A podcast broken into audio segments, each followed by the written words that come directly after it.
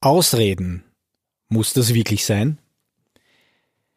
Wenn wir uns mit dem Thema strategisches Empfehlungsmarketing, Business-Netzwerken beschäftigen, müssen wir uns auch mit den häufigsten Ausreden beschäftigen, die uns davon abhalten.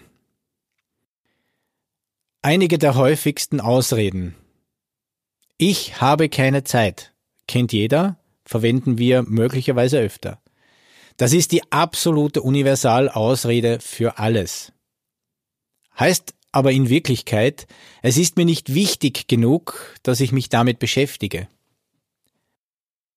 Diese Ausrede zeigt, dass die Wertigkeit des Netzwerkens für den beruflichen Erfolg noch nicht wahrgenommen wurde.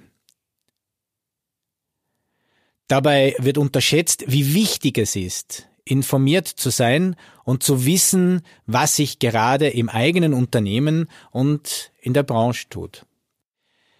Beim Netzwerken geht es darum, die richtigen Leute zu kennen und selbst bekannt zu sein.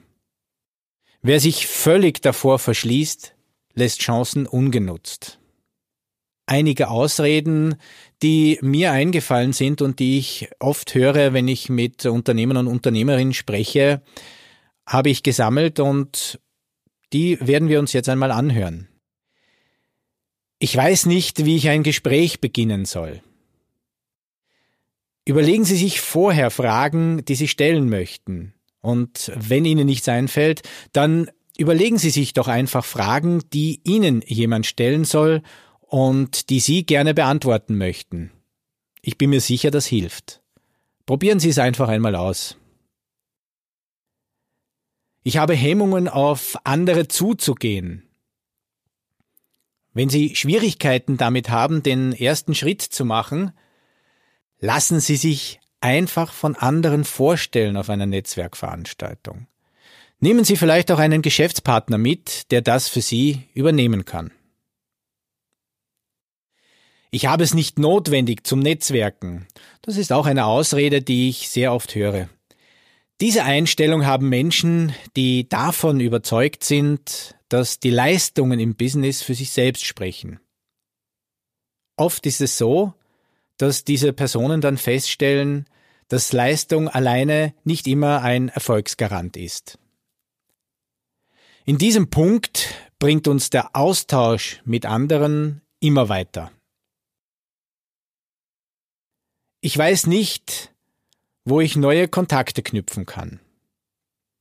Da ist es wichtig, dass wir einmal überlegen, welche Netzwerke sind denn für mich wirklich interessant? Wenn wir wissen, welche Ziele wir verfolgen bei dem Besuch einer Veranstaltung, können wir auch die Veranstaltungen aussuchen, die Sinn für uns machen.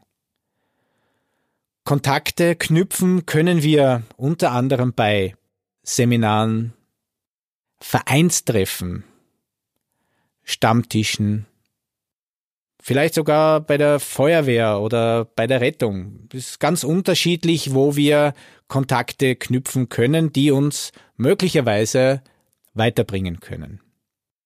Bei welchen Ausreden ertappen Sie sich?